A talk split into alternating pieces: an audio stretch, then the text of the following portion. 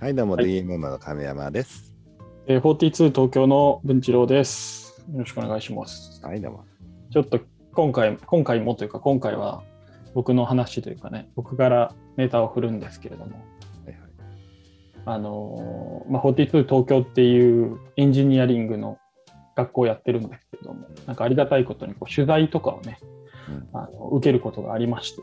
うんでこの前、まあ、某こう大きいメディアの方にうん。記者さんが来てくださって質問を受けたんですけど、うん。なんかそれがこう最後の方にうん。なんか今やっぱ悩める就活生の方々にメッセージをくださいみたいなことを言われたりするんですよ。僕大学も出てもいないのに 突然悩就む活やってませんみたいな。そう何言えばいいかなんとか思いながら考えて話してたんですけどその中で出た話で僕もちょっと僕なりに考えた話があってなんか、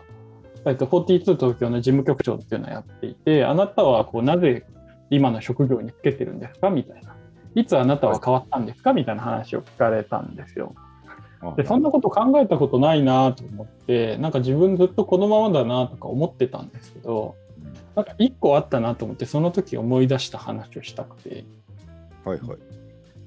うん、本当僕の話なのでね、あの亀山さんの話を聞きたい人はここであの引き返してもらえればいいんですけど、先に言っておきますけど、うん、なんか、まあ、話すと長くなるので割愛すると、まあ、高校を卒業して大学受験にこう失敗してから植木屋さんとか、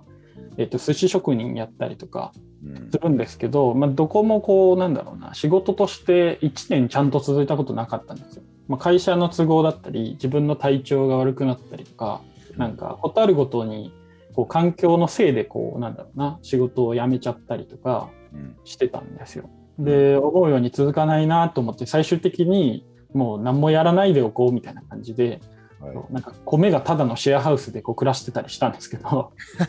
何もしないことをしてたりしたんですけどでその頃になんかちょっと悔しくなってこう周りが大学に行ってるわけですよ。その同級生たちは。うん。なんか悔しいなと思って大学生にやれないことやろうと思ってあのオフシーズンにあの合宿免許に行こうみたいな。なんか大学生が勉強してる時になんだろうその裏でこの免許取りに行こうみたいなそうするとオフシーズンだとなんかすごい安くてなんか彼らは夏休みとかに取るからすごい高い値段で行かなきゃいけないところを自分はお得で行けるみたいなそういうちょっと優越感に浸ろうと合宿免許に行ったんですけどあ、それあ、運転免許だね。車車だ。あそうそうそう運転免許ですそうそううん、はいはい。で、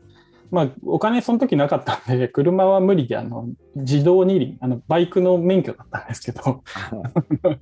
そうで、バイクの免許を山形の、えーに取りに行ったんですよ。で、合宿免許って、その、近くの教習所とかじゃなくて、なんか短期間で田舎の、なんだろうな、あんまりこう人が集まんないようなところが格安で、あの、2週間ぐらいで免許取れるみたいなやつなんですけど、うん。でそこでバイクを取りに行ったんですよ。で、やっぱオフシーズンだから、あんまりこう、人はいなく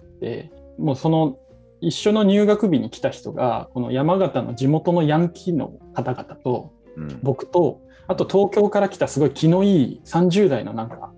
あの、やっと自分のことやれるみたいな感じの、なんかすごい気のいいおじさんが、こうなんかライダーブーツみたいなの履いて、こう、意気揚々としてるおじさんが一人で、だから僕とおじさんとこのヤンキーみたいな感じだったんですね。はいはい。まあでもまあバイク取るぞと思って来てるんですけど、その初日になんかもう早速実車の練、なんだろう、教習だったんですよ。で、バイクにもう今日から乗りますみたいな感じで、でも山形なんで、そのしかもオフシーズンの地元のヤンキーしか来ていないってとこで、山形の教官の人も、もうなんかやっぱヤンキーの人たちも前からバイク乗ってるんでしょうね。なんか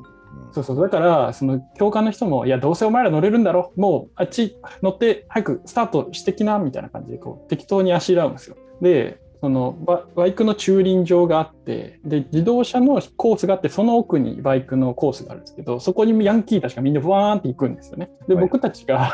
乗れないのを知らなくて、教官もみんなバイクでみんなそっち行っちゃう。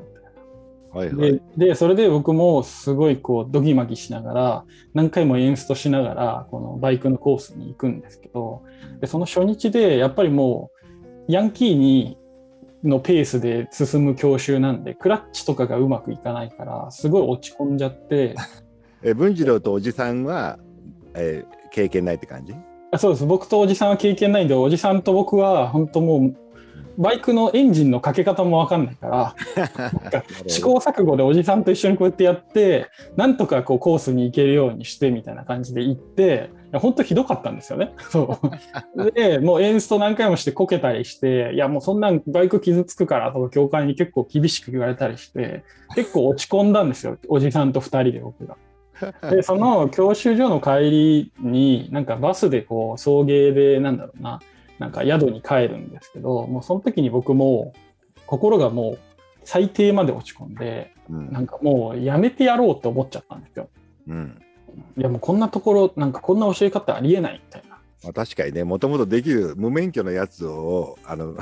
デフォルトにして、まあみんな教えてるって感じだね。そうそうそう。でもうなんだろうなもうもう無理無理だと。うん。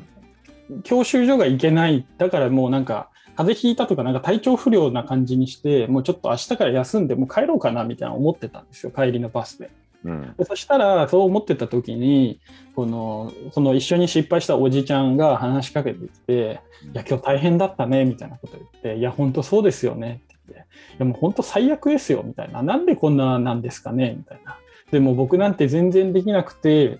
もう今日でやめてやろうと思うんですよって言おうとしたんですよ。うん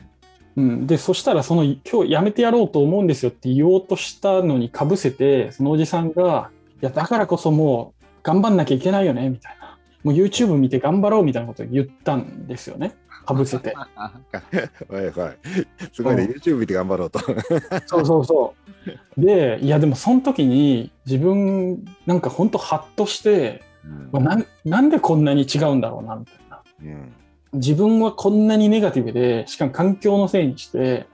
いやまあ環境も悪かったんですけど環境のせいにしてでもうなんだろうもうやめてやろうとかも思ってたのになんかこのおじさんはなんでこんなポジティブにやってんだろうみたいな。でも確かに考えてみたら確かにもう頑張るしかないというか、うん。うん、本当に、まあ、自分も習いに来てるわけだから習いって習得したいんだったらもう人のせいにしないでもう自分たちで解決方法を見つけて頑張るしかないよなっていうのに、まあ、その一瞬で本当になんか自分の自分って本当恥ずかしい人間だなって本当その時思って。はい。そう。でその帰りのバスで、まあ、でもそんなことは言えずにこうドキドキしながら自分の部屋に着いたらなんかこうシャワー浴びてたんですけどもう自然と涙が出てきて 今までのことずっと思い出していや寿司屋も体調悪くてやめたとか思ってたけどあれもなんか結局自分がやめたかったから体調悪くなったのかなとかうん環境のせいにしてたけど自分がもっと頑張ればよかったのかなみたいなことすごい全部思い出して全部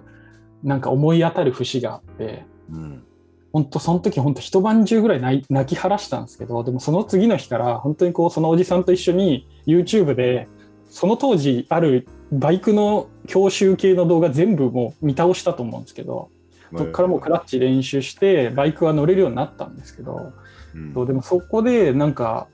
なんだろうな自分って変わったのかもしれないなってなんかその取材の時の質問で思い出したんだけど、なるほどね。いやそのおじさんのおかげだね、でもね。うん。うん、いや、いい出会いだったね、それ。いやそうそう。いや本当にあの時のおじちゃんの名前もなんか姿形だけ覚えてるんですけどこのジデニムにもう真っ青なデニムにあの真っ赤なネルシャツ着て 真っ黒のライダーブーツ履いてなんかっていうすごいもう絵に描いたようなおじさんだったんですけど いや本当あの人にこう感謝してるというか、まあ、そういうような話なんですけど、確かに、まあほら、三浦はもうなんか言ってたじゃない。うん仕事面白いですか？ってつまんない仕事やってた時にさ、うんおじさんがなんか、いや、面白いかどうかわかんないけど、やるからには楽しんでやった方がいいよね、みたいなこと言われて、ハッとしました。うんよね、確かに。うんそうそうそう。だからそういうおっちゃんがこの世にいることって本当にその人たちはもしかして神様なのかもしれないですね。そうだね。なんとなく、一見ダサいおじさんに見えたんだけども。うん、いや彼らはもしかしたら神様なのかもしれない。他のところにも現れたのかもしれないです。神を感じた瞬間なのかもしれない。神様がライダーブーツ入ってきたんだね、じゃあ。いや本当ですね。いや本当にだからその時はっていうので思い出して。うんうんでもそうだね、でもそういうふうにまあなんか意外なおおじさんっていうかもともと初めはそんなキラキラしてない人だったんだと思うんだけど、うん、うんいや本当に俺なんかももう最近あの近くのその植木職人の人と話してていろいろ学ぶことあったからさ、そうなんですね。こうやってこれは育てるんだよとかいろんなことを教えてもらってさ、うん、うん、だから一見なんかしょぼそうなおじさんとかおじいさんとかがさなんかハッとさせてくれることってあるよね。うん、いやーそう。でやっぱその時にこう聞く耳持つとかね、うん。うん。なんかそういうのは、うん。うん、今これを話してもいやそういうのは大事にしていかないとなって改めて思いました。そうだね。なんかほら前もうなんだっけ正月帰らないで六本木にいた時におばちゃんに 家帰ってあげなとか言われたんでそうですね。カレー屋さんでね言われましたね。うん、だから時々神様はおじさんとかおばさんに化けてあの、うんみんなに忠告しにしてくれるのかもしれないね。いや本当そうかもしれないですね。いや本当にだからそういう言葉をね、うんうん、なるべく心でこう受け取って、ううんん、考えてみるっていうのは大事かもな。じゃあでもそのおじさんとかおばさんとか見てもちゃんと言葉に耳を傾けようということですね今回は。はい、あの、ちょっと毎回ね、ちょっと仏教っぽくなってしまうんですけれども、そういった教えでございました。いやいや面白かったよ。あ、よかったです。ありがとうございます。はいじゃあまた。